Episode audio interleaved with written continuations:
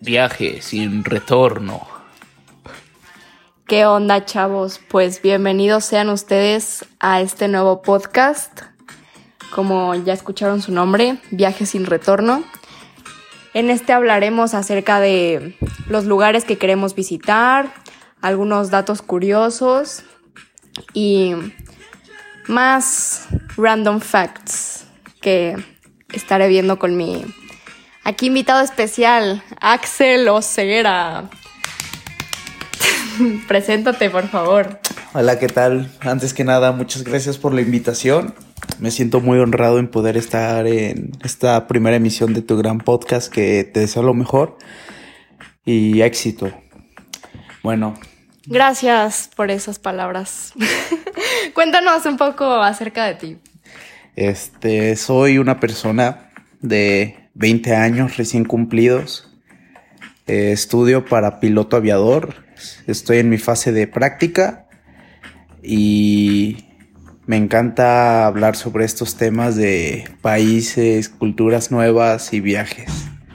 Uy, excelente. Pues tú que estás estudiando esto, debes tener un poco más de conocimiento de los países, algunas culturas distintas a las que vivimos aquí en México.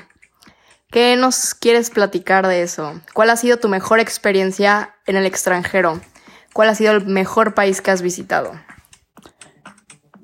El mejor país que he visitado, yo creo que es hay, hay varias opciones, pero yo me quedaría con uno asiático que vendría siendo Japón y específicamente Narita.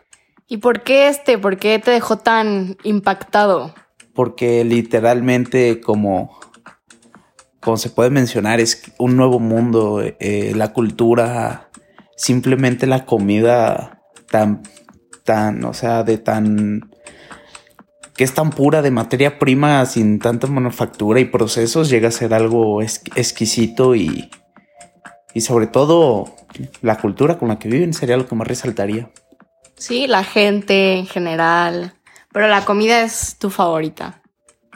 La segunda sería la... Sí, ¿cuál es tu primera comida?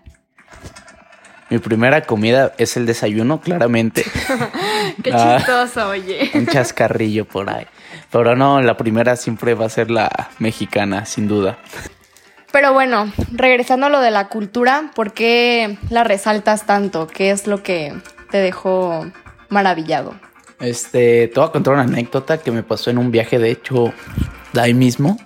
Estaba en el metro y se me hizo muy curioso ver a niños como, pues yo le calculo edad de 3, 4 años, solos en el metro con su mochilita para irse a la escuela. Solos. Solitos.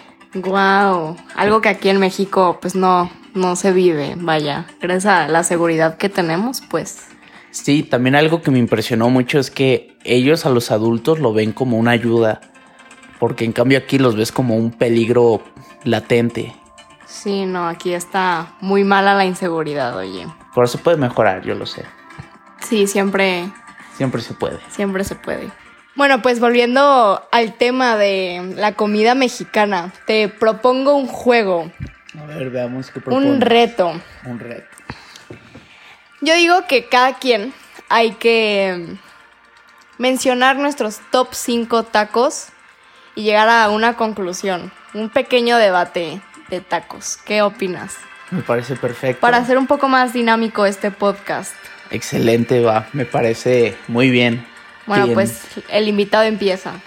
No, por favor, yo insisto, dame chance de pensar. No, los invitados empiezan. Siempre en este podcast iniciarán los invitados. Bueno, tal vez no es como el más ideal que yo quiera, pero son los que se me vienen a la mente, así que son los buenos. voy a iniciar de abajo hacia arriba. En el 5 yo creo que iría el taco de pescado empanizado, es tipo Baja California. Bien bueno, la neta. Delicioso. Es bueno, es Por no tan delicioso como carnes Garibaldi, por su excelente sabor. En el número 4 se encuentra el taco de carnitas. Uy, es muy bueno. Nah, es buenísimo.